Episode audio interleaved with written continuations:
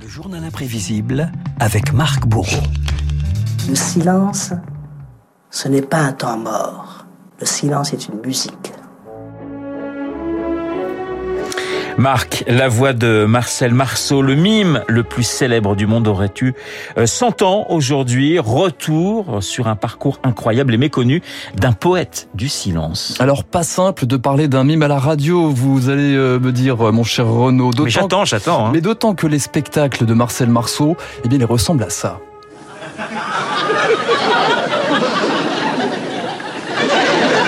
Pas le moindre mot, évidemment, juste le rire des spectateurs. Rien que le corps pour exprimer toutes les émotions, celle d'un Pierrot lunaire du XXe siècle, le visage blanc, un chapeau haute forme surmonté d'une fleur rouge. Sorti de l'imagination de mon enfance, Bip est un héros poétique et burlesque de notre époque. C'est un personnage qui, au fond, se déplace dans le quotidien et va jusqu'au rêve. D'un geste, le mime Marceau et son personnage Bip rendent visible une glace, une tasse à café, un escalier, un papillon, du théâtre de poche à la cour d'honneur d'Avignon. Le mime Marceau, ce n'est pas un artiste qui gesticule et qui ne parle pas, comme on a pu l'entendre à l'Assemblée nationale cette semaine. Il rend probable l'invisible, comme créer l'illusion de l'équilibre sur un fil de fer. Les gens rient quand je suis sur un fil de fer alors que je suis au sol. Il y a un phénomène incroyable, c'est que des femmes parfois crient le soir lorsque je fais semblant de tomber du fil et pourtant je suis au sol. Et c'est cet art d'illusion qui une prouesse pour celui qui avait nourri le goût pour la gestuelle dès son enfance entre Lille et Strasbourg, lorsqu'il s'appelait encore Marcel Mangel. J'ai eu le prix de récitation de la sixième jusqu'en première, parce que je mimais les fables de La Fontaine. Dans les paroles, j'ai tout de suite vu la force de l'image visuelle à travers le mot. Et il finit par suivre sa vocation à la fin de l'adolescence. À 20 ans, je me suis dit, je serai mime ou rien mais un parcours qui se télescope avec la Seconde Guerre mondiale. Marcel Mangel entre dans la résistance et se choisit un pseudonyme. J'ai les origines juives aussi. Alors c'est certain que lorsqu'on n'a pas le droit d'exister, on se défend. Victor Hugo avait dit dans un de ses poèmes Hoche sur la Dige et Marceau sur le Rhin. Et moi, je suis né sur le Rhin à Strasbourg. De Marcel Mangel, c'est devenu Marcel Marceau. Marcel Marceau, résistant notamment dans un internat de Haute-Vienne qui hébergeait une centaine d'enfants juifs. On jouait dans les maisons d'enfants qui étaient cachées. Il y avait la résistance, fausse carte d'identité, fausse carte d'alimentation, mettre des enfants à l'abri en Suisse. Votre destination Nous partons en randonnée à jeune âge. Ce sont des enfants. Et moi, je suis éducateur. Je n'ai aucune envie de leur enseigner à avoir peur.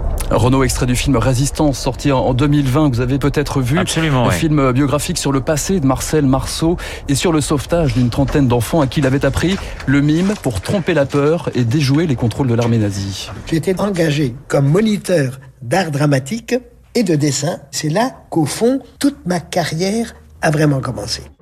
Stella giustadore, je notre soccatore, je notre citavore, ce la tu la ti la tua. Le cinéma célèbre le mime Marceau après l'avoir longtemps influencé ses modèles, Buster Keaton, Stan Laurel et évidemment Charlie Chaplin. À 6-7 ans, je commençais à imiter Charlie Chaplin dans les rues. Chaplin, Marceau croiseront leur route des décennies plus tard par hasard quand la star mondiale du cinéma muet rencontre la référence internationale du mime. C'était à l'aéroport d'Orly en 1967. Je vais vers lui. Hello, how are you? Et Charlot qui me dit Ah, I did not recognize you, je ne vous ai pas reconnu parce que je vous vois toujours en blanc. Je commence à, à. Et Charlot me suit comme ça. Au moment où il dit au revoir, je prends sa main, je lui embrasse la main, et à ce moment-là, il avait des larmes dans les yeux. Et nous sommes restés peut-être dix secondes sans parler, nous regarder comme ça. Et à ce moment-là, Charlot est parti incroyable rencontre hein, ah à, l'aéroport, hein. à l'aéroport d'Orly. le mime Marceau, c'est sans doute Renault le français le plus connu à l'étranger. Marcel Marceau. Particulièrement aux États-Unis, où il est cité comme l'une des trois sources d'inspiration de Michael Jackson. Jackson, fervent admirateur du français au point de lui reprendre quelques ficelles. Quand il est venu pour la première fois en France pour faire son grand show, il a dit il y a deux personnes que je veux rencontrer, Marlène Dietrich et Marcel Marceau. Il a dit parce que Marcel Marceau, pour moi, c'est le cri silencieux. Et ça m'a énormément inspiré. Et quand je l'ai vu faire la marche contre le vent, j'ai décidé de faire The Moonwalk. Et oui, le mime Marceau, l'inspirateur du moonwalk de Michael Jackson. Rien que ça, une référence mondiale. Donc, qui tirait sa révérence en 2007 en toute discrétion.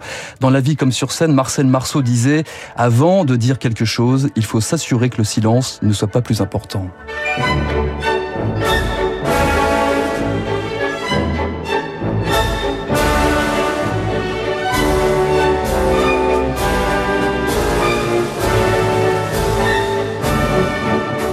Voilà, Marcel Marceau, c'est un destin absolument incroyable. Incroyable et méconnu. Hein, ouais, ouais, assez hein. méconnu. Mais c'est vrai que euh, quand ce film est sorti en 2020, euh, Résistance, euh, on a appris beaucoup de choses. Il était très discret hein, finalement sur sur ce passé. Mm comme d'ailleurs beaucoup de grands résistants qui n'en parlaient, euh, qui en parlaient peu. Merci beaucoup, euh, Marc, pour ce journal imprévisible.